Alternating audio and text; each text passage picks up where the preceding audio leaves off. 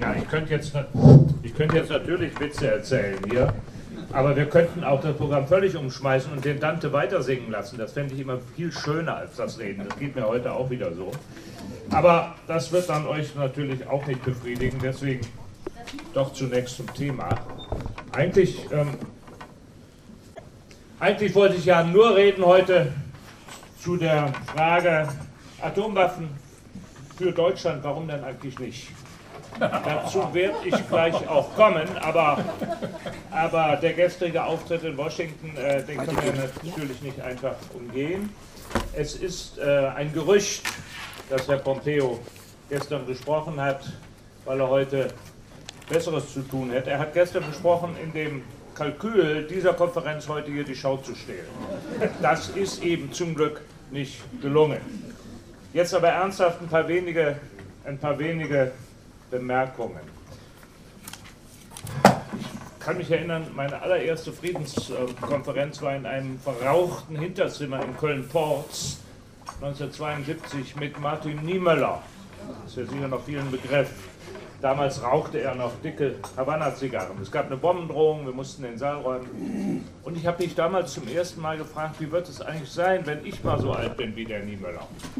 Das habe ich mir dann auch gefragt, als ich Kurt Scharf 1982 vor der UNO-Generalversammlung gehört habe, mit seiner Rede damals gegen die Atomwaffen. Habe ich mir das auch gefragt.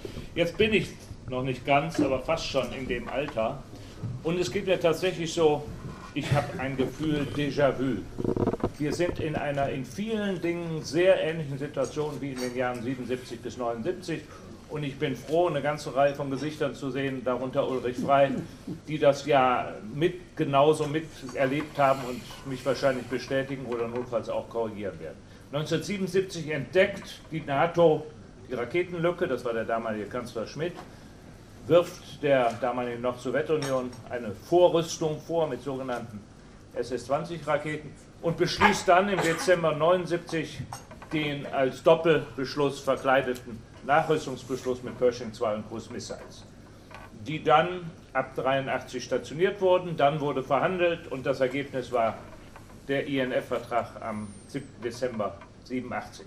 Ich will uns selber alle noch mal daran erinnern, die wir damals schon dabei waren. Dieser Vertrag der erste wirkliche Abrüstungsvertrag der Geschichte, der diesen Namen verdient, weil ja nicht nur irgendwelche Obergrenzen eingezogen wurden äh, mit weniger Waffen oder weniger Sprengköpfen, sondern weil eine ganze Kategorie von Atomwaffen tatsächlich vernichtet wurde. Und zwar nicht nur die Mittelstreckenraketen, sondern auch das, was eigentlich Kurzstreckenraketen waren, also zwischen 500 und 1000 Kilometern, ist ein großer Erfolg von der Friedensbewegung gewesen. Lasst euch nichts anderes einreden. Ich weiß, ich weiß, die offizielle Geschichtsschreibung, die sagt immer noch, äh, nur weil Kanzler Schmidt und dann nach seiner Ablösung Kanzler Kohl 82 hart geblieben sind, die Stationierung durchgesetzt haben und weil Ronald Reagan die Sowjetunion totgerüstet habe, sei es dann schließlich zu diesem Abkommen gekommen und der Folge dann zum Fall der Berliner Mauer. Ich teile diese Behauptung nicht. Ich kenne noch Mitglieder des Zentralkomitees der KPDSU aus der Zeit von Gorbatschow, die mir immer wieder gesagt haben, das, was hier in Westeuropa, vor allem in Westdeutschland stattgefunden hat, an Friedensbewegungen ab Ende der 70er Jahre, das hat uns dazu motiviert, in der Sowjetunion dann auch Konzessionen zu machen, einseitig kalkulierte Schritte und dann auch schließlich die Abrüstungsverträge. Es gibt eine zweite Ähnlichkeit. Wir wissen und wussten damals auch, die Pershing 2 war längst in der Planung und auch entwickelt, bevor die NATO dann diesen Beschluss gefasst hat. Das ist jetzt ähnlich so. Die Amerikaner haben eine Atomwaffe, eine Mittelstreckenrakete in der Entwicklung. Der Kongress hat im letzten Jahr dafür bereits eine erste Tranche von 500 Millionen Dollar der Trump-Administration bewilligt. Und es gibt auch eine Ähnlichkeit in der innenpolitischen Kontroverse, die sich jetzt allmählich auftut. Also die innenpolitische Kontroverse zwischen den Parteien begann vor 40 Jahren, ja, nachdem die SPD nach dem Verlust der Regierung 82 dann auch vom Doppelbeschluss abrückte, auch unter erheblichem Einfluss der Friedensbewegung. Und wenn ich mir anhöre, was der Fraktionsvorsitzende der CDU-CSU, Herr Wadefuhl, gestern gesagt hat, in heftiger Kritik an Außenminister Maas, weil Maas bisher zumindest rhetorisch sagt, eine neue Stationierung von Mittelstreckenraketen in Deutschland käme nicht in Frage. Wadefuhl sagt, das ist grundlegend falsch. Wir dürfen, sind alles Zitate, jetzt keine Option ausschließen. Mit diesen Äußerungen schwächt Maas das Bündnis und den Zusammenhalt im Bündnis, die Option, neue Mittelstreckenraketen auch in deutschem, auf deutschem Boden und anderen europäischen Ländern, muss ausdrücklich auf dem Tisch bleiben. Das sind fast Originaltönsätze, wie wir sie aus der CDU-CSU ab 82 dann gehört haben. Ihr alle wisst, und das ist ja auch im Text zu heute, finde ich, sehr gut beschrieben, wir sind immer noch in einer Phase unbewiesener Behauptung. Unbewiesener Behauptung. Ich weiß, es ist schwer auszuhalten. Ich hätte es auch lieber klar bewiesen, klar schwarz und weiß. Es ist es nicht. Wir haben seit fünf Jahren den inoffiziellen Vorwurf zunächst der USA an die russische Seite, sie würden eine neue Mittelstreckenraketen entwickeln. Die erste Reaktion aus Moskau war lange, ja, das machen wir, aber die ist seegestützt gedacht und fällt damit nicht unter das INF-Abkommen. In jüngerer Zeit ist die Antwort aus Moskau, ja, die wird auf Land stationiert, aber die fliegt nur 480 Kilometer und bleibt damit unterhalb der Verbotsgrenze. Umgekehrt wirft Russland den USA vor, mit dem sogenannten Raketenabwehrsystem Aegis, was in Rumänien schon stationiert ist, auch gegen den INF-Vertrag zu verstoßen, weil auf diese Aegis-Abschussrampen auch Tomahawk Cruise Missiles abgeschossen werden können, die bisher nur in einer seegestützten Variante existieren. Washington sagt, nein, das kann man nicht. Und das dritte ist eben die bereits schon erwähnte Haushaltsgelder für eine neue Mittelstreckenrakete.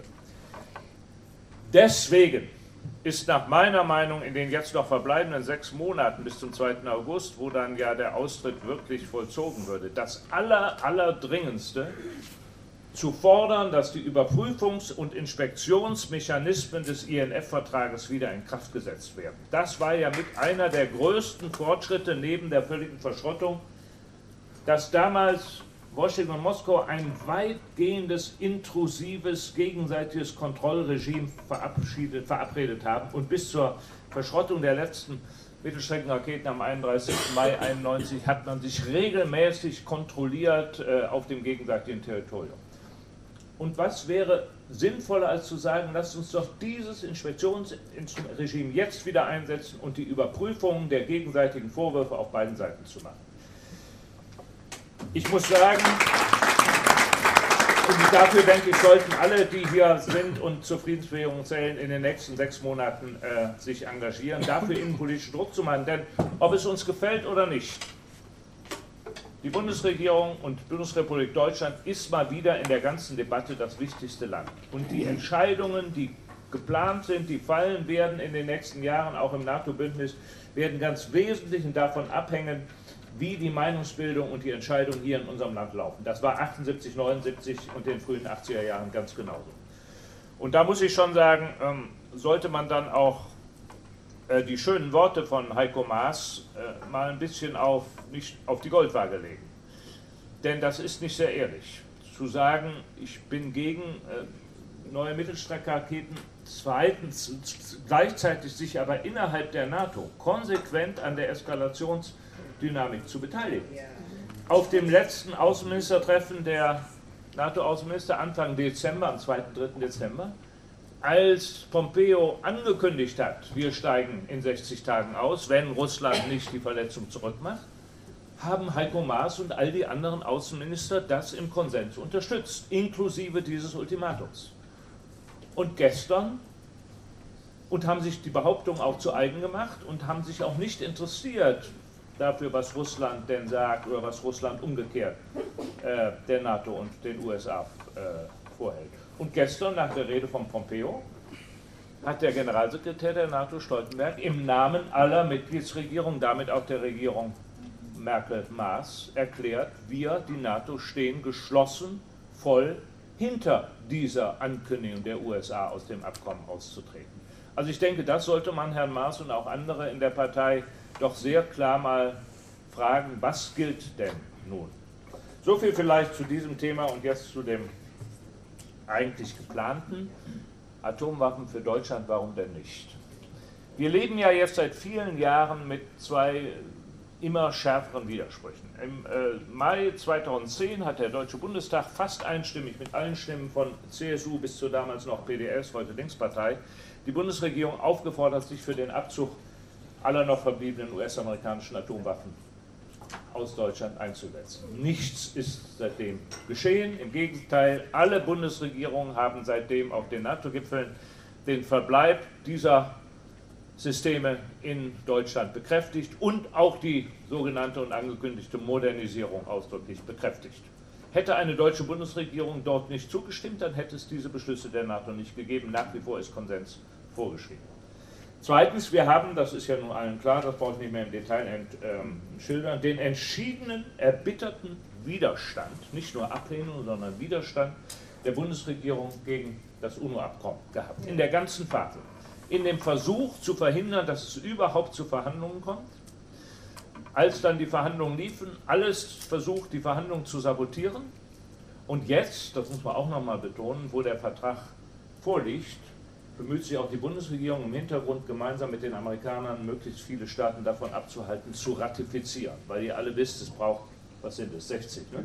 Staaten 50. Äh, oder 50 Minimum, damit der Vertrag endlich in Kraft ist. Warum diese Haltung der Bundesregierung in diesen beiden Fragen? Meine Antwort ist, weil in den Altparteien, und damit meine ich CDU, CSU, SPD, FDP, es nach wie vor Kräfte gibt, die die Optionen offen halten, die sich die Bundesrepublik Deutschland West seit den 50er Jahren offen gehalten hat. Es gibt drei Fälle, in denen eine deutsche Bundesregierung, also bis 1990 West und seit 1990 gemeinsam, sich vertraglich, völkerrechtlich verpflichtet hat im, zum Thema Atomwaffen. Das erste war der Vertrag zur Westeuropäischen Union. Den können wir eigentlich vergessen, weil die gibt es nicht mehr. Aber auch da war ein Atomwaffenverzicht ausgesprochen. Und damals hat die Bundesregierung Konrad Adenauer mit Militärminister Strauß drei Vorbehalte gemacht. Der erste Vorbehalt war, dieser unser Verzicht gilt nicht in Kriegszeiten. Zweitens, er gilt nicht, wenn damit unsere Bündnispflichten, damals gegenüber den Bündnispartnern in der Westeuropäischen Union, in irgendeiner Weise behindert eingeschränkt werden. Und drittens, und das ist bis heute das Wichtigste, wenn es denn im Zuge einer Vergemeinschaftung der europäischen Politik, auch in der Außen-, Sicherheits-, Verteidigungs-, Militärpolitik, wenn es dazu kommt, zu einer gemeinsamen Politik, und dann immer noch Mitgliedstaaten dieser Europäischen Union, wie sie inzwischen heißt, Atomwaffen haben, gemeint sind natürlich Frankreich, Großbritannien, dann wollen wir als Deutschland eine Mitverfügung haben. So. Ich erinnere daran, Konrad Adenauer ist derjenige, der den Begriff Atomwaffenschwervertrag geprägt hat. Das war abschätzend, ablehnend gemeint mit Blick auf den Nicht-Weiterverbreitungsvertrag, was natürlich eine viel holprigere Formulierung ist. Aber Adenauer wollte damals sagen, wir Deutschen sollen ausgesperrt werden von Atomwaffen. Denn Adenauer und Strauß wollten damals eine eigene deutsche Atomwaffen in deutscher Alleinverfügung. Und die Amerikaner haben das zum Glück nicht zugelassen. Und dann kam es halt zu dem bis heute gültigen Modell, amerikanische Waffen auf deutschem Boden mit der Option nukleare Teilhabe in Kriegszeiten können die auch an deutsche Soldaten zum Einsatz ausgeliefert werden. Konrad Adenauer hat, ich will das nochmal zitieren, noch 1967 den Atomwaffensperrvertrag kritisiert als Zitat einen Morgentauplan im Quadrat. So. Das zweite Mal, dass sich die Deutschland verhalten hat äh, zu dieser Frage völkerrechtlich, war dieser Nichtweiterverbreitungsvertrag. Und sowohl bei der Unterzeichnung 1970, aber auch bei der Ratifizierung, und das war dann 72 unter Willy Brandt, hat die Bundesregierung diese drei genannten Vorbehalte wiederholt. Und jetzt kommt das letzte Datum, 1990, Verhandlungen über die Herbeiführung der deutschen Einheit, der sogenannte 4 plus 2 Vertrag, oder wenn Genscher jetzt hier wäre, wäre aufgesprungen, nein, nein, 2 plus 4 Vertrag, sonst sieht es so aus, wir Deutschen hätten am Katzentisch der Großen gesessen, wie auch immer. In diesen Verhandlungen ist, und diesem Vertrag ist ja auch ein Verzicht auf atomare, biologische, chemische Waffen drin. Entwicklung, Produktion, Lagerung, natürlich Einsatz sowieso, Weitergabe, Verfügung. Was fehlt in dem Abkommen? Was fehlt? Die Mitverfügung. Und das ist keine Schlamperei. Ihr könnt sicher sein, bei diesen Verhandlungen ist wochenlang über jedes Komma gerungen worden. Und ich kenne die Verhandler, die auf Seiten der damals noch existierenden DDR-Regierung, also die demokratisch gewählte Außenminister Möckel und so weiter, am Tisch saßen. Die wollten die Mitverfügung ausdrücklich drin haben. Aber Genscher und Schäuble, die ja damals die Verhandlungsführer auf westdeutscher Seite waren, haben das verhindert. So. Jetzt sind wir wieder 18 Jahre später, ja, 28 Jahre später. Und inzwischen haben wir eine Situation, dass ein amerikanischer Präsident zumindest so in Wahlkampflaune im Juli 2016 und ab und an mal in Twitter Meldungen sagt, ja, die NATO ist obsolet oder äh, wenn die Bündnispartner nicht mehr zahlen, die Europäer, dann erlischt unsere Beistandspflicht und alles solche Sprüche. Hören wir seit Juli 2016. Und das hat dazu geführt, dass jetzt einige zumindest, die diese Option offen halten wollen, auf eine europäische oder vielleicht sogar auf eine eigene deutsche Bombe, ich hätte fast gesagt, doch aus den Löchern hervorgekrochen sind. Der rüstungskontrollpolitische Sprecher der CDU-CSU, Bundestagsfraktion, der Oberfeldwebel Roderich Kiesewetter, hat im Februar 2017 in einer Sendung Panorama, könnt ihr nachgucken, gesagt, ja, wenn wir uns dann nicht mehr auf die Nukleargarantie der Amerikaner verlassen können, dann müssen wir ernsthaft über andere Optionen nachdenken. Er hat das dann noch nicht ausgeführt, aber inzwischen gibt es ganz viele Erklärungen, vor allem gibt es viele schriftliche Äußerungen in sicherheitspolitischen Fachzeitschriften, in englischen Foreign Affairs, Foreign Policy. Es gibt immer mehr Konferenzen in der Bundesakademie für Sicherheitspolitik, wo immer deutlicher und immer präziser darüber geredet wird. Und ich will jetzt mal einen schildern, das ist der emeritierte Politikprofessor Christian Hacke von der Universität Bonn. Du kennst den, Uli. Der Christian Hacke hat im letzten Jahr in der Zeitschrift Cicero einen großen Aufsatz geschrieben, wo er eben auch davon ausgeht, es ist vorbei, dass wir uns einfach so auf die amerikanischen Sicherheitsgarantien verlassen können. Also müssen wir jetzt selber für unsere Sicherheit sorgen. Und dann dekliniert er durch und sagt, wünschenswert wäre natürlich im Zuge der europäischen Politikvergemeinschaft, dass wir dann auch gemeinsame Streitkräfte und eine gemeinsame Atomabschreckung haben. Und durch eben einen zweiten Schlüssel, den wir haben über die britischen und französischen Systeme.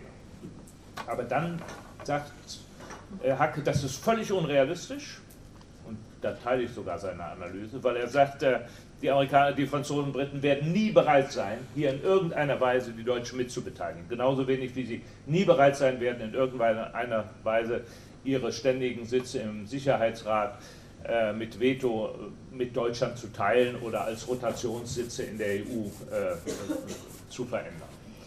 Und deswegen kommt Hacke zu dem klaren Ergebnis, da ist er wenigstens ganz ehrlich, und deswegen muss die Option sein, deutsche Verfügung über eine Atomwaffe. So.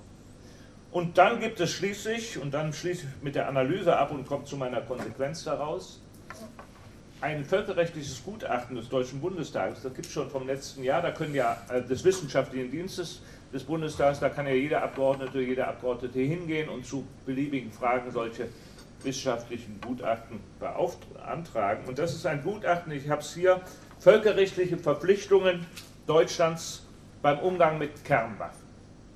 Und die deklinieren nochmal genau das durch, was ich euch eben auch erzählt habe und sagen, es gibt eben nur drei, Westeuropäische Union, nicht weiter Verbreitungsvertrag und 2 plus 4 Abkommen. Westeuropäische Union können wir abhaken, ist Geschichte. Und dann sagen sie klipp und klar, aus den beiden bestehenden völkerrechtlichen Verpflichtungen, also 2 plus 4 und nicht weiter Verbreitungsvertrag, ergibt sich keinerlei Verpflichtung Deutschlands auf Mitverfügung zu verzichten. Und dann äh, diskutieren sie ganz konkret durch, wie denn so eine Mitverfügung aussehen könnte. Zum Beispiel der Gestalt, dass Deutschland sich beteiligt finanziell an den Atomwaffenarsenalen Frankreichs und Großbritanniens, auch an derer Wartung und Modernisierung in Anführungszeichen und im Gegenzug dann eben die politische Mitverfol äh, Mitverfügung bekommt. Das sind so Modelle. Es kommt eine interessante Fußnote, man kann sich das ausdrucken im Internet, ich gebe gleich die Quelle, die sagt, das sei ja auch gar nichts Neues eigentlich in der Geschichte der Bundesrepublik Deutschland. Wir hätten ja immer schon mal wieder Mitverfügung betrieben in dieser Weise, uns beteiligt, zumindest finanziell. Und dann wird hier geschildert, dass die Bundesrepublik Deutschland sich seit den 60er Jahren massiv finanziell und technologisch am Aufbau des israelischen Atomwaffenarsenals beteiligt hat. Dass das auch geschehen ist mit Blick auf die, das, was die Südafrikaner im Apartheid-Regime dann auch konnten bis zur Zündung, Testexplosion einer Atombombe. Das ist ja bekannt. So, was ist meine Konsequenz? Meine Konsequenz ist, wir müssen dafür sorgen, dass diese Frage endlich aus diesen ganzen Hinterstuben, nenne ich es mal, rauskommt und dass da nicht weiter dann doch immer mehr die Weichen in diese Richtung gestellt werden, sondern ich finde, man muss dafür sorgen, dass das zu einer öffentlichen Debatte wird. Und ich könnte mir vorstellen, wenn die Friedensbewegung entscheidet, eine Kampagne zu beginnen mit der Forderung Atomwaffenverzicht ins Grundgesetz und dann natürlich Atomwaffen, Klammer auf, mit all dem, was dazugehört, inklusive dieser Mitverfügung finanzieller oder sonstiger Art. Und wenn eine solche Kampagne eine gewisse Öffentlichkeitswirkung bekommt, dann werden all diejenigen, die diese Optionen weiterhin offen halten wollen, ja rauskommen müssen und sich beteiligen müssen, weil sie ja dagegen sein werden, dass das ins Grundgesetz kommt. Das ist ja keine völlig neue Idee von mir. Wir hatten in den 80er Jahren schon mal eine grüne Partei, die genau für diese Forderung gestritten hat. Man muss auch nicht alle Dokumente oder Begründungen, Argumentationen nochmal vom, vom, vom, äh, also neu erfinden. Da liegt sehr viel gutes Material vor. Ich habe mich kürzlich mit Dorothee Piermont getroffen, die war Europaabgeordnete der Grünen, ich weiß nicht, wer sie erinnert. Die hat mir die ganzen Materialien gegeben, die die Grünen dazu damals gemacht haben, auch diese ganzen völkerrechtlichen Untersuchungen. Also man muss nicht alles neu erfinden und recherchieren, da gibt es vieles, auf was man sich hier stützen kann. Und ähm, ich würde noch einen Schritt weitergehen und behaupten, wenn die Kampagne und wenn die ICANN-Forderung ähm, wirklich mehr Druck entwickeln will bei uns, dann gehört, glaube ich, eine solche Forderung dazu. Und ich komme damit zurück zu den 70er Jahren, nicht um zu sagen, da war alles besser oder so, aber ich glaube schon, dass wir uns an ein paar Dinge erinnern können und sollten, die wir damals mit Erfolg gemacht haben. Sowas hier gab es in ganz vielen Städten Deutschlands. Da stand ein bisschen was anderes drauf. Waren auch gelbe Ortsschilder, da stand drauf atomwaffenfreie Zone. Oder atomwaffenfreie Kommune, Bonn. Oder atomwaffenfreie Stadt. 1978, also lange vor dem Doppelbeschluss, hat die Friedensbewegung initiiert, damals auch von Aktionsgemeinschaft Dienst für den Frieden, Aktion Sühnezeichen und anderen, eine Kampagne gestartet, atomwaffenfreie Städte und Kommunen. Das war eine sehr erfolgreiche Kampagne, liebe Leute, weil sie in, natürlich in ganz vielen Kommunen die Reaktion der etablierten Parteien zunächst mal, wieso, das gehört überhaupt nicht hierhin, das ist Außenpolitik, da kann der Bundestag, gehört nicht hierhin. Und die Auseinandersetzung ging dann zunächst mal um diese, ich nenne es mal, formale Frage. Darf ein Stadtrat in Bochum sich damit überhaupt befassen? Aber im Ergebnis hat dann in ganz vielen Kommunen, in über 1000 unseres Landes, eine Diskussion auch über den Inhalt von atomarer Bewaffnung äh, stattgefunden. Und wir haben mehrere hundert Städte und Kommunen oder auch Kreise gehabt, die sich als atomwaffenfrei auch ausweislich, ausweislich ihrer gelben Schilder identifiziert haben. Ich glaube, sowas brauchen wir auch wieder.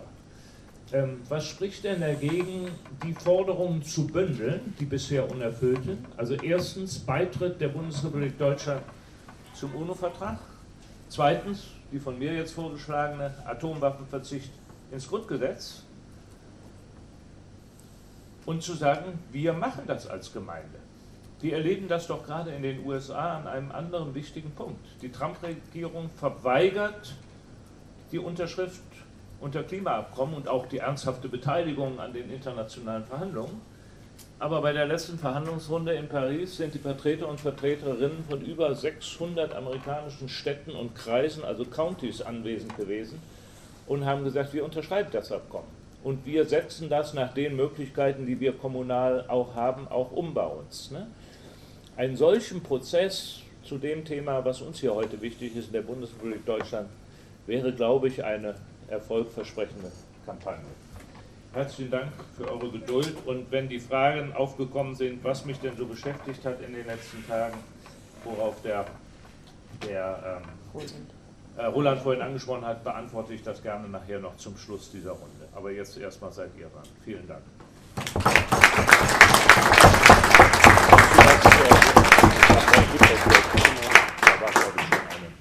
Herzlichen Dank. Ähm, wir freuen uns ja auch, dass genau zu dem Thema nachher der Oberbürgermeister aus Mainz, Herr Ebling, um halb eins ähm, auch sozusagen den ersten Schritt tut, etwas Besonderes zu tun, nämlich genau in diese Richtung, was du gesagt hast. Also eine von 600 Städten in Deutschland, mehr als für Peace-Städten, einen Appell zu unterzeichnen, aber dazu später mehr. Er wird in seiner Rede darauf eingehen.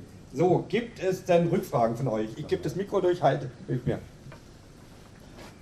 Nur eine kurze Frage, wie haben die Neuseeländer das geschafft? Da Bitte richtig ran. Die Neuseeländer, wie haben die das eigentlich geschafft? Nicht? Die haben ja vor ein paar Jahren in einer ähnlichen Situation durchgesetzt, dass amerikanische Atomwaffen nicht in Neuseeland mehr gelagert werden dürfen. Wie haben die das fertiggebracht? Vielleicht kann man von denen was lernen. Naja, das ist schon etwas länger her. Ich glaube, ich mache es immer direkt. Das ist sehr viel länger her. Da war halt eine couragierte neuseeländische Premierministerin, das war eine Frau, wenn ich das richtig erinnere, dran, die äh, das gewollt hat und auch den Konflikt, der dazu notwendig war, mit der damaligen amerikanischen Regierung eingegangen ist. Das war sicher ein Konflikt, der nicht ganz so schwierig war, äh, als wenn jetzt eine NATO-Mitgliedsregierung Deutschland ähm, sowas fordert. Aber äh, es ist nicht zu unterschätzen, weil die Amerikaner hatten damals noch Interessen, auch bis hin äh, Atomwaffen Schiffe ähm, in neuseeländischen Gewässern äh, durchfahren zu haben oder gar in Häfen auch mal zu zeitweise zu stationieren. Und das alles ist damit ausgeschlossen worden. Also es gab einen erheblichen Gegenwind aus, ähm, aus Washington damals und trotzdem hat sie es gemacht. Wie hieß sie? Helen Clark, ne? wenn ich es richtig erinnere. Aber es ist also möglich. Ich heiße Bernd heiße Bernd Hahnfeld. Nur eine kleine Ergänzung zu Andreas. Andreas, äh, die neuen Bundesländer, die fünf neuen Bundesländer sind Kraftvertrages bereits atomwaffenfrei. Das ergibt sich aus dem 2 plus 4 Vertrag. Steht ausdrücklich drin. Alle verstanden? Okay, danke. Ja, das mag ja sein, aber ähm, da das ist nur ein Teil. Äh, das ist nur ein Teil. Das war dann das, was von dem Versprechen übrig geblieben ist, was heute genau, heute genau vor 29 Jahren James Baker, Michael Gorbatschow und Edward Shevardnadze gegeben hat in Moskau, nämlich das Versprechen, es gibt keinerlei Ausdehnung der NATO nach Osten. Was Genscher am Vortag am 1. Februar neben Baker stehend vor dem State Department in Washington auch ausdrücklich gesagt hat. Ich sage das hier deswegen, weil es wird ja immer wieder bestritten, dass es diese Zusage gegeben hat. Sie hat es gegeben. Und äh, was aber davon übrig geblieben ist, im Endeffekt ist, dass diese fünf Länder zwar zur NATO gehören, die Bundesländer, aber keine Atomwaffen auf ihrem Gebiet sind. Wobei, ist das relevant? Ich meine, ist das jetzt für die militärischen Möglichkeiten, äh, Einsatzmöglichkeiten äh, von Atomwaffen, glaube ich nicht. Und im Übrigen, das sollte man auch wissen, gibt es ja heftige Bestrebungen eines Landes, was dann östlich von diesen fünf deutschen östlichen Bundesländern liegt, endlich amerikanische Atomwaffen auf dem eigenen Territorium zu haben. Ich rede, rede von Polen. Wir wollen einen gesamtdeutschen Verzicht. Ja, ja, natürlich, natürlich, absolut. Bayern? Ja, ich bin Marion Küpker, ähm, eine der Sprecherinnen für die Kampagne Bücher ist überall atomwaffenfrei jetzt. Ich habe eigentlich zwei Fragen. Ähm, ja, ich wollte einmal fragen in Bezug auf ähm, den europäischen Zugriff einer Atombombe durch unter Umständen Frankreich und Großbritannien, beziehungsweise dem gegenübergestellt war ja in den Medien zu hören, dass Deutschland vielleicht eine eigene Atombombe versucht äh, anzustreben. Ähm, wie sieht das überhaupt zeitlich aus? Welche Möglichkeit hätte Deutschland überhaupt, eine Infrastruktur aufzubauen, die es Deutschland ermöglichen würde, zu einer eigenen Atombombe zu kommen? Das ist die eine Frage. Und dann die äh, andere Frage ist, äh, was die Illegalität von oder Völkerrechtswidrigkeit auch von Atombomben betrifft. Es ist ja so, dass durch die Nürnberger Verfahren sozusagen äh, Kriegsverbrechen nicht erst geächtet werden, nachdem sie äh, ja, stattgefunden haben, sondern bereits, wenn äh, sie geplant werden. Und ähm, die ja, nukleare Teilhabe in Büchel ist ja eine Planung, da dort ja auch im NATO-Bündnis mit Manövern äh, der Einsatz von Atom, mit Atombomben geplant wird, der Abwurf etc. Ähm, und auch der Ersteinsatz letztendlich. Inwieweit ähm, muss das nicht auch berücksichtigt werden in Bezug auf, dass die Atombomben hier schon äh, völkerrechtswidrig sind. Also ich fange mit der letzten, mit der letzten Frage an. Da ist ein ganz klarer Widerspruch. Ich stimme völlig deiner völkerrechtlichen Bewertung zu, dass die Androhung, und die Androhung beinhaltet natürlich dann auch immer eine Planung, die Androhung eines Einsatzes und die dafür notwendigen Vorbereitungen, und ich kann ja nur glaubhaft androhen, wenn ich diese Waffe irgendwie auch parat habe zum Einsatz, ist ein Verstoß ähm, gegen das Völkerrecht, auch gegen die Bestimmungen, die du zitiert hast seit den Nürnberger Prozessen. Ich sehe das ganz genauso. Aber das wird halt dann ähm, von den NATO-Regierungen bestritten. Da ist ein ganz großer Widerspruch, die also sagen, und die NATO ist ja, auch das nochmal zu unserer aller Erinnerung, bis heute unverändert bei ihrer Nuklearwaffeneinsatzdoktrin geblieben. Die Sowjetunion ist vom Ersteinsatz abgegangen, also Russland. Die NATO ist bis heute dabei geblieben, inklusive des Nuklearwaffeneinsatzes, auch des ersten Einsatzes gegen Staaten, die selber gar keine eingesetzt haben. Ja? Ähm, also ich kann dir das nur so bestätigen, ich sehe das auch so, aber das wird dann ähm, in den entsprechenden Regierungen negiert und als eine legitime Androhung und Bereithaltung von solchen Massenmordwaffen gesehen. Das ist, glaube ich, ein Widerspruch, ähm, der vor allem, weil es ja eine ethische Frage auch ist, nicht nur eine rechtliche, ähm, wichtig ist für die Debatte über Atomwaffen in den beiden christlichen oder auch in anderen Religionsgemeinschaften. Ne? Ich glaube, da wäre an diesem Widerspruch noch am allermeisten auch dann ein Widerstand zu bewirken und zu erzeugen gegen die herrschende Politik.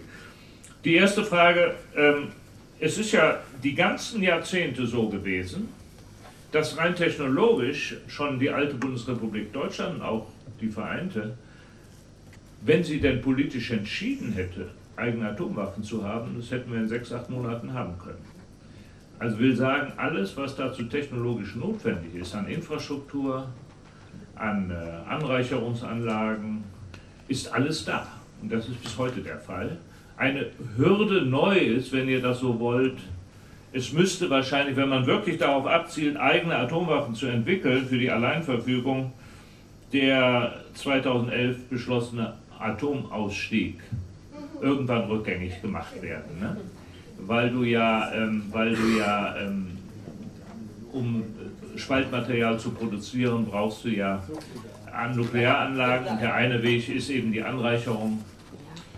Der zweite wäre die Wiederaufarbeitung Plutonium. Das ist versucht worden mit der Wackersdorf-Anlage. Warum hat Strauß so lange daran festgehalten? Doch nicht aus energiepolitischen Gründen, das Richtig. sollten wir alle wissen. Es ging ihm darum, auch diesen zweiten technischen Weg für die Entwicklung einer eigenen Atomwaffe äh, offen zu halten für Deutschland. Ne? Wie es ja überhaupt so war, um nochmal einen Schritt zurückzugehen. Die großen deutschen Energieunternehmen, und das sind dieselben in den 60er Jahren gewesen wie heute, und Siemens, die wollten doch überhaupt nicht auf die Atomenergie setzen. Die haben ihre betriebswirtschaftlichen Hausaufgaben damals alle gemacht und herausgefunden, dass das sich betriebswirtschaftlich überhaupt nicht rechnet, schon allein wegen der immensen Kosten für die Sicherheitsmaßnahmen solcher Anlagen. Nein, diese Unternehmen, denen haben Strauß und Adenauer damals, ich hätte fast gesagt, Milliarden in den Hintern geblasen an Subventionen, damit sie auf die Kernenergie setzen. Aber zu dem einzigen Beruf wird damit eben auch in Deutschland die technologischen Voraussetzungen zu schaffen für die Entwicklung eigener Atomwaffen. Das war ursprünglich der Grund. Ähm, ja, ich hoffe, ich habe es beantwortet. Ich habe eine ganz einfache Frage. Und zwar, warum Deutschland nicht unterschreibt das Atombombeverbot? Nicht was unterschreibt? Die Atombombeverbot, die jetzt in der UNO durchgegangen ist. Ja, also ich kann. Ich, ich meine, jetzt ganz, ganz klar. Ist eine Abhängigkeit, ist Angst, ist, ist Interesse, ist was weiß ich. Weil ich sehe hier die Abhängigkeit von USA, die NATO-Geschichte. Da wurde alle anderen, wenn wir die Atombombe verbieten, müssen die Atombombe weg, müssen wir nicht spekulieren, ob wir Verfügung haben. Und selbstverständlich muss die aus der NATO raus. Also ich kann dir erstens nur noch mal oder uns allen die offiziellen Begründungen zitieren und die Interpretation ist uns dann überlassen.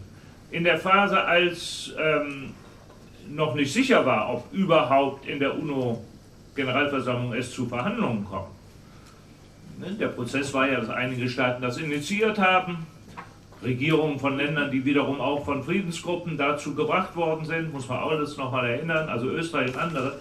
In dieser Phase habe ich viel mit dem deutschen Abrüstungsbotschafter darüber mich gestritten. Es gibt, Deutschland hat ja nicht nur einen Botschafter bei der UNO gehabt, sondern hat einen zweiten, der, meistens Männer bisher, auch in der UNO-Abrüstungskonferenz sitzt.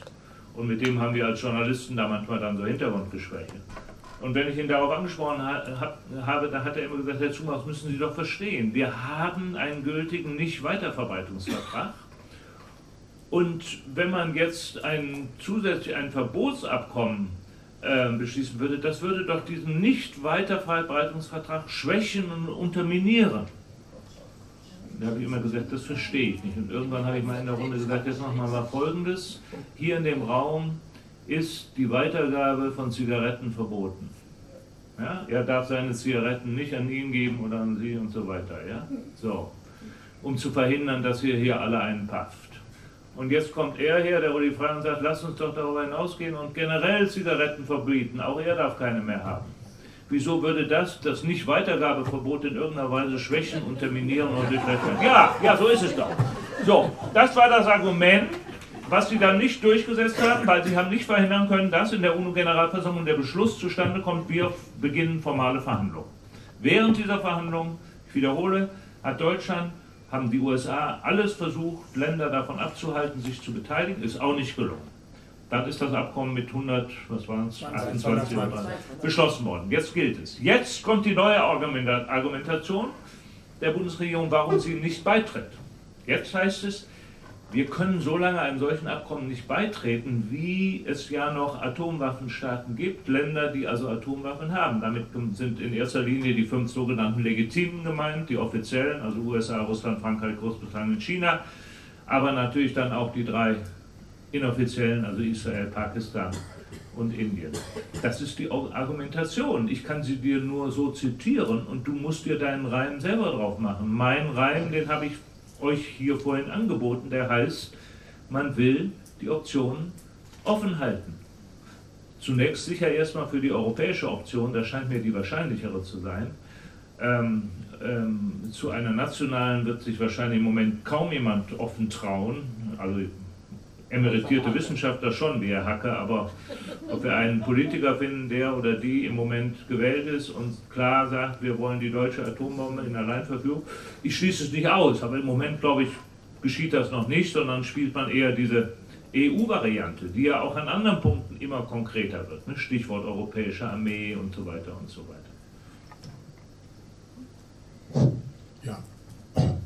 Ja, äh, ich wollte, wollte folgende, äh, also Helmut Kess aus Braunschweig, äh, Blick auf die Welt sozusagen, äh, nochmal Eulen nach Athen tragen. Manifest von Russell und Einstein sagt ja kein Krieg mehr. Das ist also eine sehr weitgehende Forderung, aber es ist eben eine logische Forderung, vor 40, vor 60 Jahren oder so gestellt worden. Und ich denke jetzt im Moment, wir sind ja hier eine Altfrauen- und Altherrenveranstaltung. Ja, ich glaube, junge Leute gibt es hier fast, doch, da gibt es einige junge Leute, aber fast, fast nicht. Gell? Na, vielleicht zwei, zwei halbwegs junge Leute. Äh, okay, äh, ich wollte mal darauf hinweisen, dass die Greta Thunberg, äh, die hat ja einen großen Erfolg mit ihrer Klimageschichte. Und äh, sie, ich denke, wir müssen das so gegen den Krieg machen, wie sie das äh, gegen das Klima macht oder für das Klima macht. Das Haus brennt und das Haus brennt auch das brennt natürlich, sie sagt, das Haus brennt, weil, der, weil die Klimakatastrophe kommt, aber das Haus brennt ja noch schlimmer sozusagen dadurch, dass die Welt unter, dass die Menschheit untergeht, wenn der Atomkrieg kommt. Also von daher müssen wir, denke ich, mit solchen Argumenten arbeiten und auch wir müssen auch die Bewegung suchen. Wir versuchen das mit den drei Bewegungen, mit der, was durch die IPPNW Bernhard Lauen gesagt hatte. Drei Sachen gibt es, Frieden, Umwelt und Soziales. Diese drei Sachen sind für jeden Menschen dramatisch wichtig. Also damit kann man sozusagen die Sachen zusammenfassen. Und damit kann man versuchen, die Jugend auch mit hier ins Boot zu kriegen und wir sozusagen zu gemeinsamen Großveranstaltungen aufzurufen, die eben diese drei Themen zusammen angehen. Ja, also ich meine, das ist ja mit Verlaub keine neue Idee. Nein, also der Dreiklang, Frieden, Bewahrung, äh, äh, Gerechtigkeit, Bewahrung der Schöpfung äh, meint seit vielen Jahren das. äh, die Frage, wie, das war ja der Kern deiner Frage, jüngere Menschen auch mehr wieder zu engagieren sind. Mhm. Also ich muss sagen, das gewählte Beispiel dieser jungen Frau überzeugt mich überhaupt nicht. Ich habe erlebt, wie diese junge Frau auf einer der größten Umweltverbrechensveranstaltungen da gehätschelt wurde und so als Aushängeschild für die alten, alten Männer dort äh, galt. Ich rede vom sogenannten Weltwirtschaftsforum äh, in Davos. Sich dafür hat auch missbrauchen lassen. Ich sage es mal ganz klar. Das kann nicht der Weg sein. Ich glaube, wir müssen uns daran erinnern, dass Dynamik entsteht und auch Interesse wieder an solchen Themen und dann auch Beteiligung von jungen Menschen, wenn, wenn Streit besteht. Wir müssen den Streit wieder organisieren und deswegen, ich wiederhole mich jetzt, glaube ich, dass ein Versuch in Kommunen Anträge einzubringen und Beschlüsse zu bekommen, äh, wir erklären uns atomwaffenfrei, diesen Streit schafft, der dann auch Aufmerksamkeit und Engagement für junge Leute ähm, ähm, bewe bewegen wird. Da bin ich ziemlich fest überzeugt, das ist in den 70er, 80er Jahren auch gelungen. Also ich kann mich erinnern, ähm, in den frühen 70er Jahren sahen Veranstaltungen von den Resten der Friedensbewegung, die es noch so aus den 50er, 60er gab, ziemlich ähnlich aus wie das hier. Also was wir jetzt mit dem, mit, dem, mit dem Altersdurchschnitt. Ja, es war so, es war so, weil wir hatten doch, nachdem die großen Entscheidungen gefallen waren, Wiederbewaffnung, Beitritt zur NATO, Stationierung amerikanischer Atomwaffen. 50er Jahre. Nachdem das alles abgehakt war, hatten wir doch 15 Jahre, 20 Jahre eine ich sag mal, Friedhofsruhe in diesen ganzen sicherheits- und friedenspolitischen Fragen. Es gab keine Debatte, es gab mal Debatten über irgendwelche, ähm, irgendwelche Skandale wie der HS-20, also Korruptionsskandale wie der HS-20-Panzer, aber das meine ich natürlich nicht mit einer substanziellen inhaltlichen Debatte selbst der Wandel der NATO-Strategie von der massiven Vergeltung hin zur flexiblen Response, über die intern äh, auch die deutschen Generäle damals alle große Sorgen hatten, weil sie dachten, jetzt lassen uns die Amerikaner allein, ja, ist ja nie eine öffentliche Debatte gewesen.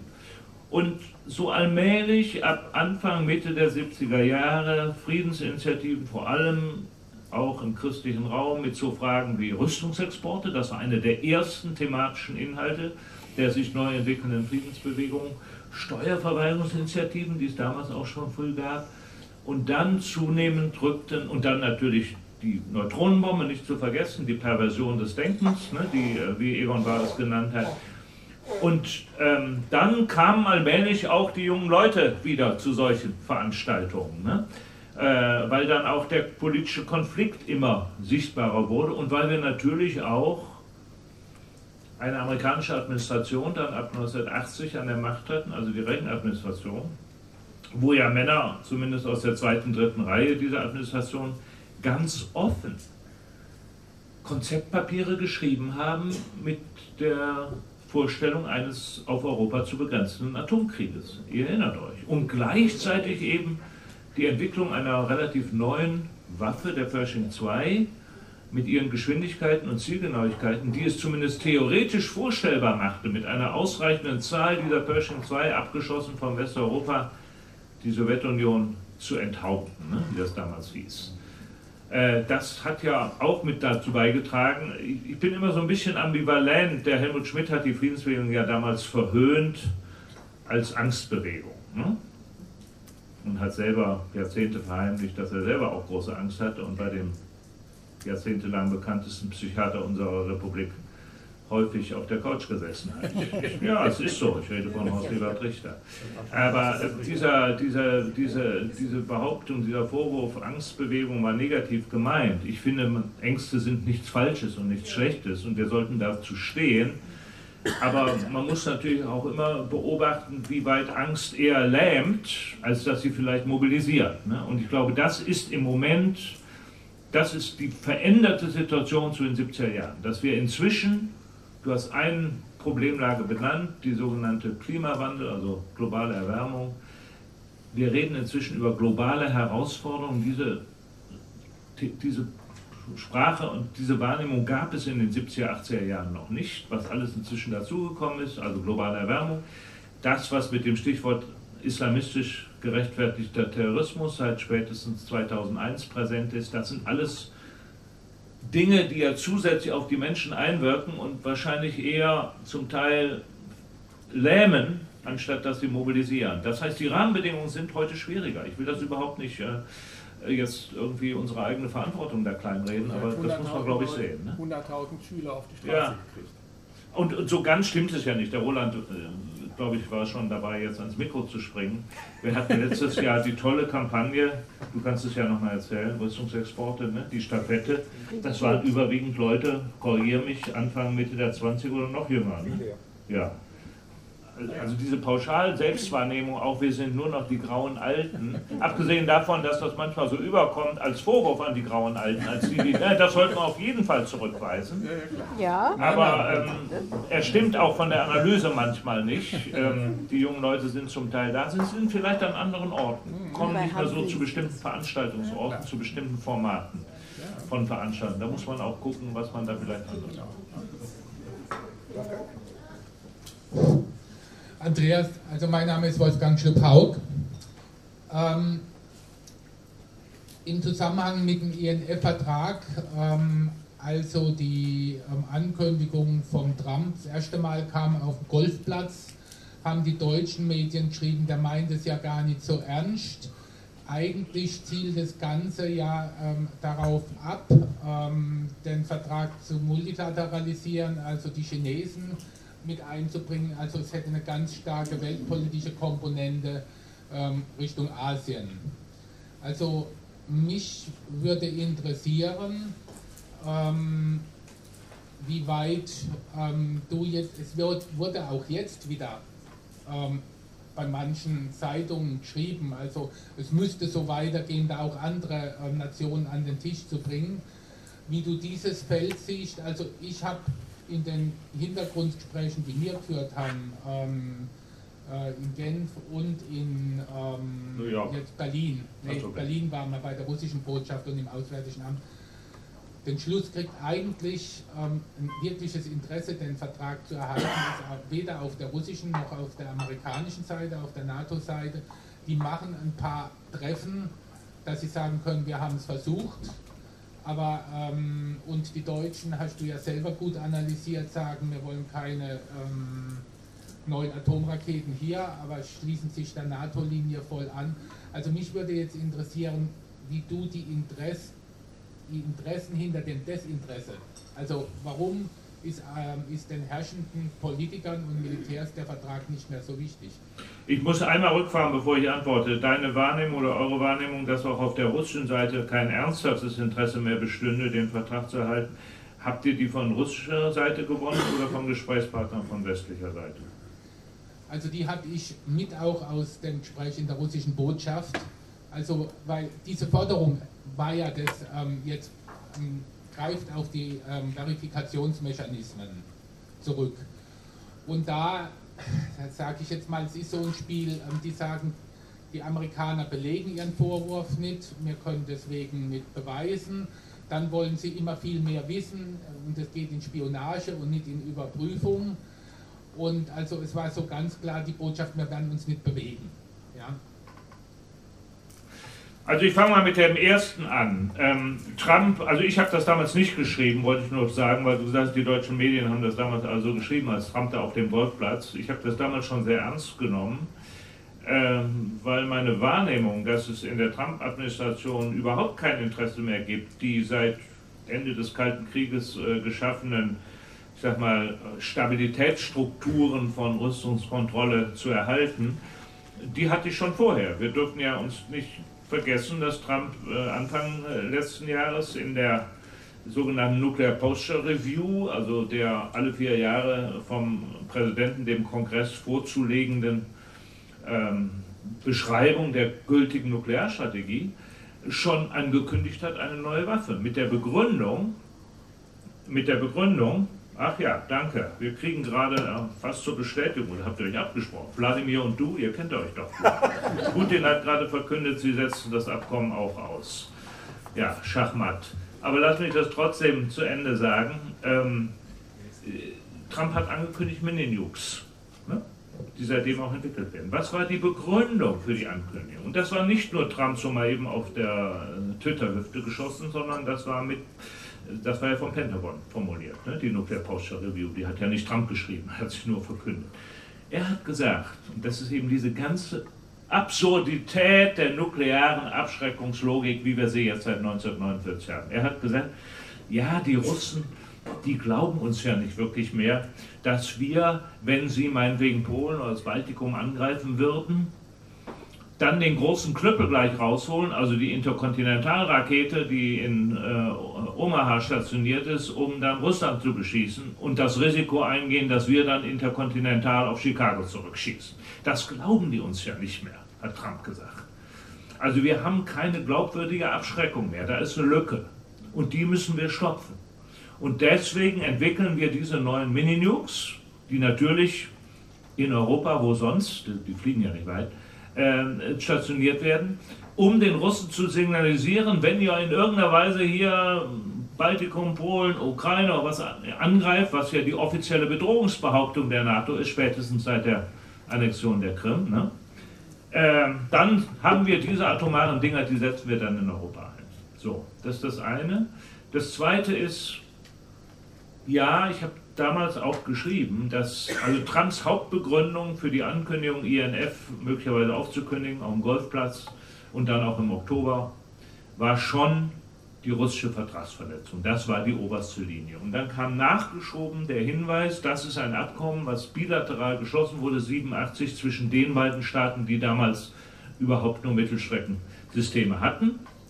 Das ist heute aber anders.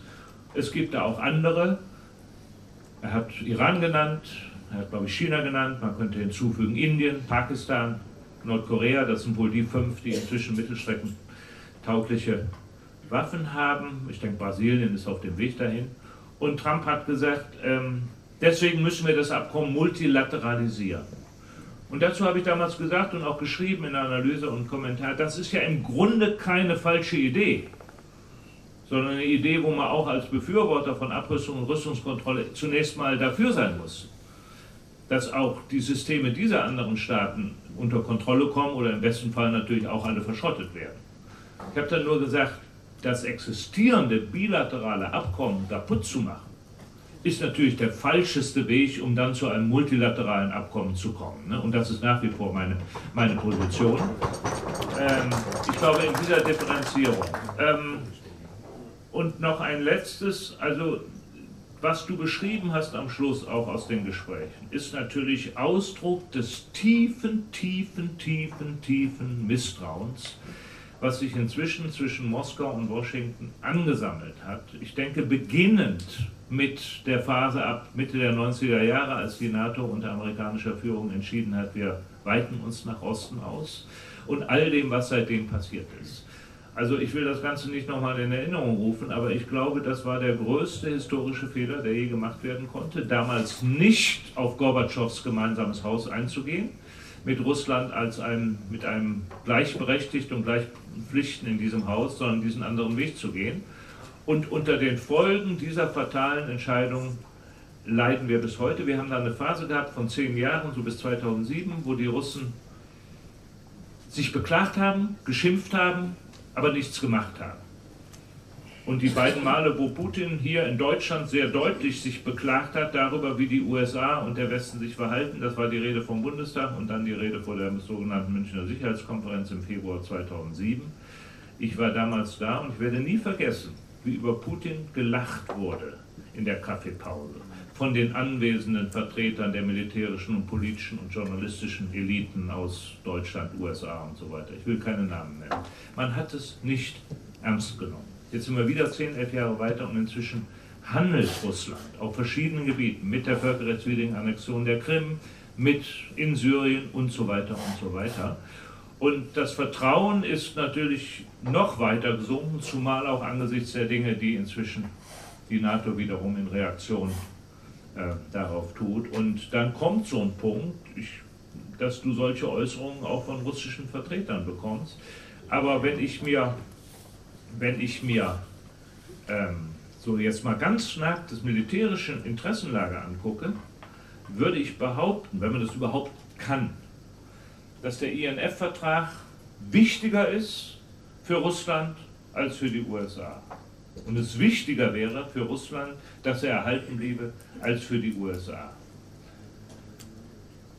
So. Danke, Andreas. Jetzt habe ich drei Wortmeldungen und noch eine vierte käme dazu. Der Oberbürgermeister Ebling ist jetzt auch gerade angetroffen. Herzlich willkommen. Blick auf unsere Zeit ich deswegen die vier, die sich jetzt gemeldet haben, noch ganz kurz bitten, eine kurze, prägnante Frage zu stellen und dich bitten, ebenso kurz und prägnant darauf anzu, äh, anzuwarten, dass wir dann das Grußwort von dem Oberbürgermeister hören, der genau auf das eingeht, was du dir wünschst, dass die Städte hier nämlich so stark auftreten, äh, wie wir hoffentlich ähm, auch bundesweit das in den nächsten Wochen, Monaten hören. So, jetzt gebe ich erst an die Hildegard weiter, dann anschließend nochmal hinten Marion und noch hier vorne. Genau. Ja, ganz kurz wollte ich zu diesem äh, Thema auch der Städte und kleinen Städte etwas sagen. Äh, inzwischen ist es so, dass diese äh, Ideologie, dass Russland uns so stark bedroht, bis in die tiefsten Parteiuntersten äh, vorgedrungen ist, die, auf die kommunale Ebene vorgedrungen ist und wo zum Beispiel die CDU die Mehrheit hat und du kommst mit dem Vorschlag, was du gesagt hast, wir wollen unsere Stadt atomwaffenfrei machen, dann setzen die mit der Begründung des wissenschaftlichen Dienstes, das inzwischen geschrieben worden ist, dass man auch vor Ort nichts äh, besprechen darf, was da was mit zu tun hat, was die äh, Bundesregierung, die Außenpolitik angeht, setzen die diese Themen einfach ab von den äh, Stadtratssitzungen. So erlebe ich das. Naja, gut, aber das ist keine neue Situation. Das hatten wir ab 77, 78, 79, als die Kampagne lief, auch. In manchen äh, Orten ist es dann endgültig leider dabei geblieben, dass eine Stadtratsmehrheit, es waren nicht nur CDU-Mehrheiten damals, auch, auch SPD-Mehrheit, das dann per, per Beschluss einfach gekillt haben. Ähm, in vielen Städten ist das nicht gelungen und es gab darüber Debatten. Aber selbst wenn es nicht zu einem Beschluss im Endeffekt gekommen ist, zu den Forderungen, die wir jetzt hier formulieren, ist die Debatte wichtig gewesen. Also diese Debatte hat viele Leute politisiert. Dadurch ist Aufmerksamkeit geschaffen worden. Lokalzeitungen haben darüber berichtet. Ja? ja. Ich bin nicht, nicht glücklich mit der Antwort, die ich bekommen habe, wegen die Verbote. Ich bin in der EPPNW, haben wir erreicht, dass dieses Verbot kommt und plötzlich jetzt Deutschland schweigt. Ich glaube, dieses Schweigen muss man brechen. Und ich glaube, dass wichtig wäre es, mindestens, dass wir bei uns hier dieses Thema behandeln. Und ich würde gerne wissen, ob wir einverstanden sind, dass fordern, dass die Regierung dieses Verbot unterschreibt. Ich komme aus Bolivien, aber das muss man ja machen. Leute, das Problem für mich ist, Entschuldigung, dass hier zu viel geschwiegen wird. Deutschland macht Krieg ja, mit der NATO. Es wird darüber nicht gesprochen. Die Migrationsproblematik wird verursacht durch die Naturgeschichte, aber auch durch die Kriege, die wir machen und die Atom und die, und die Bomben, die wir verkaufen. Aber die Atom, ich komme aus Bolivien, ja, ein kleines Land.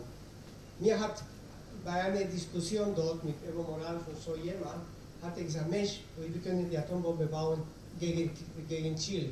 Diese Mentalität sehe ich hier, das dürfte man nicht, die atomfreie Zone, Entschuldigung, diese atomfreie Zone ist ein Teil. Aber der Atomverbot ist genauso wie der chemische Verbot um nächste vier, dass wir behandelt werden und wir würden gerne wissen, wie, wie er das meint, mit einer Forderung an die Regierung. Ich habe es leider nicht. Er will mehr, mehr Engagement, mehr Druck für ein Atomverbot. So. Na gut, okay, da brauche ich jetzt nichts weiter sagen. Okay, Maria nochmal. Ähm, ich bin noch nicht ganz zufrieden mit der Antwort, äh, europäische oder deutsche Atombombe ist eine deutsche möglich. Ähm, mein Wissensstand ist, ich hoffe, du kannst ihm zustimmen, dass wir durch die Ura Urananreicherungsanlage in Kronau nur die Möglichkeit hätten, Uranbomben herzustellen, äh, weil wir eben halt keine Wiederaufbereitungsanlagen haben, beziehungsweise die Wiederaufbereitung in der Vergangenheit in Frankreich in La Hague stattgefunden hat, äh, wo Plutonium äh, her, also extrahiert wurde.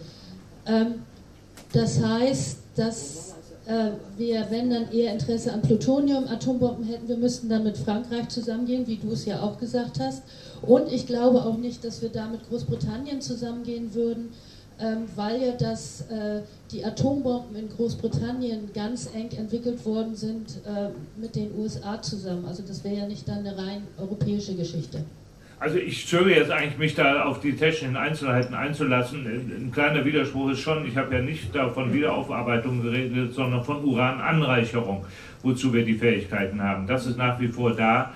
Ich halte diesen Weg, dass tatsächlich wir hier eigene entwickeln, natürlich für den im Moment noch unwahrscheinlichsten und auch mit den meisten technischen Schwierigkeiten belegt. Ich habe eine genannt, der Atomausstieg müsste wahrscheinlich ab irgendeinem Zeitpunkt dann rückgängig gemacht werden.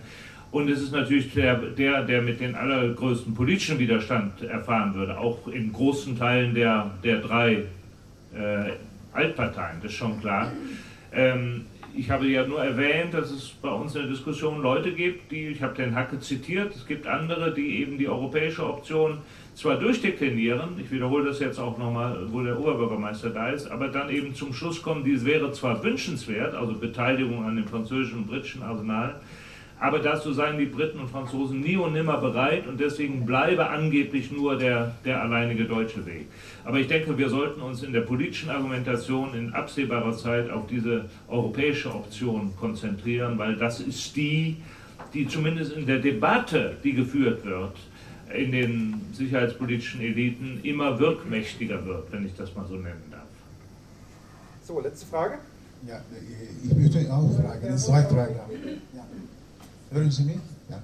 ja. Ich möchte zwei Fragen haben. Äh, eins ist äh, in Türkei. Ich verstehe nichts, wenn du so das meinst.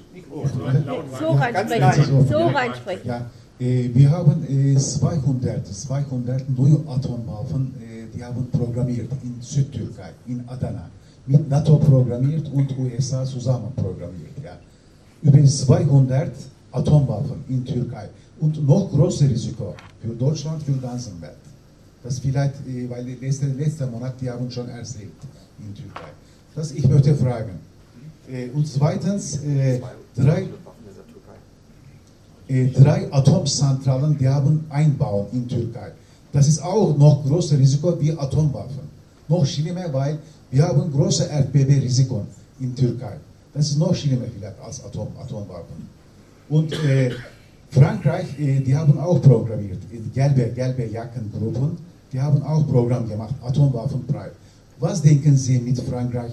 Äh, wollen Sie Kombination machen oder zusammen programmieren? Weil Frankreich auch wurde angefangen, atomwaffenfrei. Also ich möchte auch Ihre Kommentare haben. Ja. Ich, ich habe nicht verstanden, was Sie sagen wollen. Also, hat jemand verstanden und kann es nochmal übersetzen? Eine Verbindung zwischen Frankreich und Deutschland der Anti-Atom-Bewegung, ob wir das wünschen und ob wir uns mit der Türkei zusammen ja, also ich äh, von mir aus habe es immer gewünscht. Ich habe ja dann als nicht nur hier in Deutschland der Friedensbewegung in den 80er Jahren die Rolle gespielt, die schon beschrieben wurde, sondern ich war damals auch eher sehr intensiv in den damals bestehenden europäischen und transatlantischen Netzwerken der Friedensbewegung aktiv. Das Problem ist damals, und ich fürchte, es hat sich nicht allzu sehr verändert, dass ähm, die französische Bewegung mit die kleinste und schwächste war, weil halt äh, der Konsens über Atom zunächst mal im Prinzip in Frankreich natürlich nach wie vor ein riesiger ist, vor einem Land, das 75 Prozent seiner Energie, Energie aus Atomstrom bezieht. Und äh, diejenigen, die gegen die äh, nukleare Bewaffnung des Landes waren, auch ein relativ marginalisierter Teil war, zum Teil in der damals noch bestehenden KP, sicher auch in den dann neu entstehenden Grünen, die aber leider immer nur eine relativ marginale Kraft in Frankreich geblieben sind, immer jetzt gesprochen im Vergleich zu Deutschland, zu Holland und so weiter. Ich bin unbedingt dafür, dass diese Zusammenarbeit betrieben wird, aber ich, meine Wahrnehmung ist zumindest nicht, dass sich der Widerspruch da bisher in Frankreich in den letzten 20 Jahren deutlich verstärkt hätte. Aber wenn ich das zu pessimistisch sehe, lasse ich mich da gerne korrigieren. Den ersten Teil über die Türkei habe ich schlicht inhaltlich und akustisch nicht verstanden. Ich glaube, wir haben es auch alle nicht ganz verstanden. Also ich habe nur gehört, dass 200 Atombomben in der Türkei ja. programmiert wären, aber ich weiß nicht wo und in, weiß nicht ja. In Südtürkei, die äh, haben neu erzählt, vergangenen Monat 200 Atomwaffen in Südtürkei, die haben neu programmiert. Mit NATO und USA zusammen. Ja. Also das äh, würde ich zunächst mal in Zweifel ziehen. Ich denke, das wüssten wir. Also, dass, dass amerikanische Atomwaffen in der Türkei lägen, das wüssten wir. Sie, es gab sie. Es gab sie, die Jupiter-Raketen, sie sind abgezogen worden damals in einem Geheimdeal im Gegenzug zum Abzug der sowjetischen Atomraketen von, äh, von äh, Kuba. Aber dass heute 200 amerikanische Atomwaffen in der Türkei lagen, habe ich meine großen Zweifel dran. Ich weiß auch nicht alles, aber ich also, gehe dem gerne nach. Also was wir wissen ist, dass im Rahmen dieser ganzen Teilhaben in, in Europa in Incirlik aber möglicherweise 20 oder ich weiß gar nicht, 50 oder so, ähm, Atombomben gelagert sind, ähnlich äh, in, von der Verfügung wie hier in Deutschland. Von den 200, das ist jetzt auch für mich eine völlig neue Information, die erstmal verifiziert werden müsste, weiß ich nicht. Deswegen kann man, glaube ich, dazu auch erstmal keine Auskunft geben.